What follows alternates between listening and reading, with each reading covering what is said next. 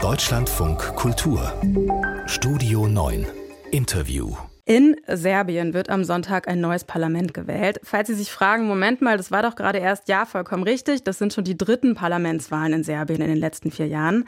Zentrale Figur bei diesen vorgezogenen Wahlen ist der serbische Präsident Alexander Vucic, obwohl der als Präsident gar nicht mit zur Wahl steht bei den Parlamentswahlen. Über diese Wahlen sprechen wir jetzt mit Kirsten Schönefeld in Belgrad. Sie leitet da das Büro der SPD-nahen Friedrich-Ebert-Stiftung in Serbien und Montenegro. Hallo, Frau Schönefeld. Guten Morgen. Frau Schönefeld, im Zusammenhang mit den Wahlen in Serbien ist auch immer wieder die Rede von äh, einem besonders schmutzigen Wahlkampf. Da haben wir heute Morgen auch schon einen Beitrag zu in der Sendung gehabt. Wir haben schon drüber gesprochen. Nehmen Sie das vor Ort auch so wahr, dass dieser Wahlkampf besonders hart geführt wird dieses Mal? Ähm, ja, also man kann durchaus sagen, dass die Stimmung im Wahlkampf äh, sehr aufgeheizt ist und ähm, Beobachter sind auch der Meinung, dass dies der schmutzigste oder ich würde sagen vielleicht der populistische Wahlkampf der letzten Jahre eigentlich ist. Also das heißt, es geht tatsächlich relativ wenig, auch aus meiner Sicht, um Themen, sondern sehr viel, ähm, es ist sehr viel Druck aufgebaut worden und es gab auch sehr viel persönliche Angriffe gegen Oppositionspolitiker. Das würde ich also unterstützen, ja. Ich habe eben gesagt, äh, der serbische Präsident Vucic spielt bei den Wahlen eine sehr große Rolle, auch wenn er gar nicht selber zur Wahl steht. Wieso das? Ähm, ja, da spielen, denke ich, verschiedene Punkte eine Rolle. Also zum einen war, ist es ja so, dass auch Präsident Vucic ähm, diese Wahlen ausgeschrieben hat, und zwar nach den Anschlägen im Nordkosovo Ende Oktober in Beinska. In der Woche danach ähm, kam es also zu der Entscheidung, beziehungsweise hat der Präsident verkündet, dass es die, ähm, dass es diese Parlaments- und teilweise eben Lokalwahlen und unter anderem auch Wahlen in Belgrad eben geben wird und sie dann später ausgeschrieben. Ähm, und er hat es in dem Sinne auch verknüpft mit einem Veto für ihn. Also das heißt, es sind keine Präsidentschaftswahlen, er steht auch nicht, ähm, äh, er ist kein Kandidat, er ist aber auf sehr vielen Wahlplakaten zu sehen und er hat auch die serbische Fortschrittspartei beim Wahlkampf unterstützt. Und in den letzten, es gibt eine Zahl, die sagt, dass in den letzten 44 Tagen des Wahlkampfs äh, der Präsident 41 Mal sich direkt entweder im Fernsehen oder auf der Straße an die Bürgerinnen und Bürger gewandt hat. Und das alles hat meiner Meinung nach eben damit zu tun, dass er dass aufgrund des Druckes, der auch schon über das ganze Jahr seit dem Amoklauf ähm, an der Belgrader Schule im Mai auf ihn und auf die Regierung entstanden ist, auch als ein Votum für oder gegen sich und die serbische Fortschrittspartei versteht. Jetzt gibt es ein sehr breites Bündnis der Opposition gegen Vucic und seine Partei. Welche Chancen haben die? Äh, da gibt es äh, ja sehr unterschiedliche Zahlen. Also es gab jetzt die letzte Zahl von ähm, Europe Elect, ähm, die sich jetzt auf das Bel also auf Belgrad bezieht und in Belgrad äh, rechnet sich die Opposition, also das, das Oppositionsbündnis Serbien gegen Gewalt eigentlich die größten Chancen aus.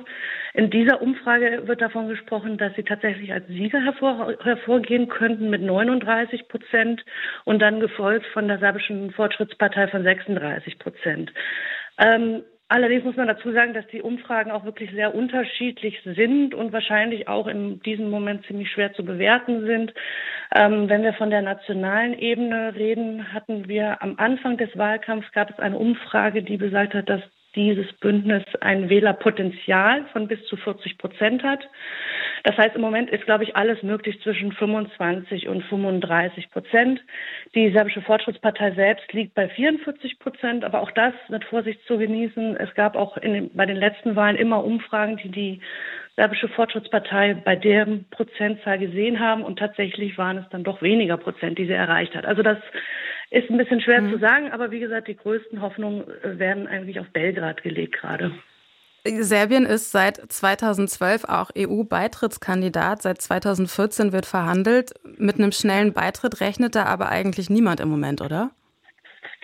Ja, das ist richtig. Also Serbien, wie Sie auch gesagt haben, Serbien ist, hat ja schon, äh, führt ja schon länger Verhandlungen, ist eigentlich auch einmal Frontrunner der EU-Integration hier in der Region westlicher Balkan gewesen. Im Moment äh, ist es allerdings so, dass zumindest aus Sicht der EU, vor allem die Frage Kosovo-Serbien und die Frage, ob Serbien dieses Ochida-Abkommen, was dieses Jahr ausgehandelt wurde, bereit ist, komplett umzusetzen. Und natürlich auch die Frage der Sanktionen gegen Russland, denen sich Serbien ja nicht angeschlossen hat, wieder sage ich mal, einem schnellen Beitritt entgegenstehen würden. Allerdings muss man sagen, weiterhin sind 40 Prozent der Serbinnen und Serben für den EU-Beitritt äh, und sehen Serbien ganz eindeutig als Teil Europas. Allerdings, wie gesagt, zurzeit sehr viele Hindernisse. Das heißt, einen schnellen Beitritt würde ich jetzt auch nicht sehen. Welche Rolle spielt da der Konflikt mit dem Kosovo? Ähm, ja, wie ich eben ausgeführt habe, von Seiten der Europäischen Union ähm, wird ja auch die, die, die Umsetzung dieses OCHIDA-Abkommens, also verschiedene ähm, Aspekte des äh, Dialoges zwischen Belgrad und Pristina als Voraussetzung mittlerweile definiert, damit äh, der EU-Integrationsprozess und dann auch der Beitritt vollzogen werden können. Ähm, das heißt, das spielt für die EU einen ganz integralen ganz wichtigen, äh, eine ganz wichtige Rolle auf serbischer Seite. Das muss man allerdings auch sagen. Und das ist auch im Bereich der, der, des Oppositionsbündnisses so, ähm, spielt das Kosovo eine untergeordnete Rolle, weil hier ähm, darauf fokussiert wird auf die Lage im Land, nämlich auf mangelnde demokratische Verhältnisse, auf mangelnde Medienfreiheit ähm, und auf mangelnde Gewaltenteilung. Ähm, und das sind ja auch wichtige Aspekte eines EU-Beitrittes. Sie haben eben kurz angerissen die Verbindung zu Russland. Wie groß ist denn der russische Einfluss auf Serbien? Mm, ja, wenn wir, also der, der, ist sicherlich vorhanden, aber ich habe immer das Gefühl, dass er bei uns etwas größer dargestellt wird oder etwas größer wahrgenommen wird, als er tatsächlich ist. Ähm, tatsächlich spielen aber, auch wenn wir jetzt auf diesen Wahlkampf gucken, haben jetzt, hat jetzt eigentlich Russland oder Putin jetzt als Person keine Rolle erstmal gespielt. Allerdings muss man sagen, dass in den Medien, also vor allen Dingen in den ja doch sehr vielen Boulevardzeitungen, die hier täglich erscheinen, aber auch in privaten Fernsehsendern, die im ganzen Land zu sehen sind, immer russische Narrative, vor allen Dingen was den ähm, Ukraine-Krieg eine große Rolle spielen. Es gibt auch Russia Today und Sputnik hier in Serbien. Die werden zwar von den Serbinnen und Serben wenig wenig angeschaut oder wenig gehört. Allerdings werden bestimmte Berichte äh, aus diesen Medien in die serbischen Medien übernommen. Und äh, hier gab es vor allen Dingen ein, ein Vorkommnis im Wahlkampf, und zwar, dass die Russia Today über eine äh, intellektuellen Initiative, die es jetzt hier im Wahlkampf gegeben hat, die nennt sich Proglass, also für das Stimmen oder für mhm. das Abstimmen.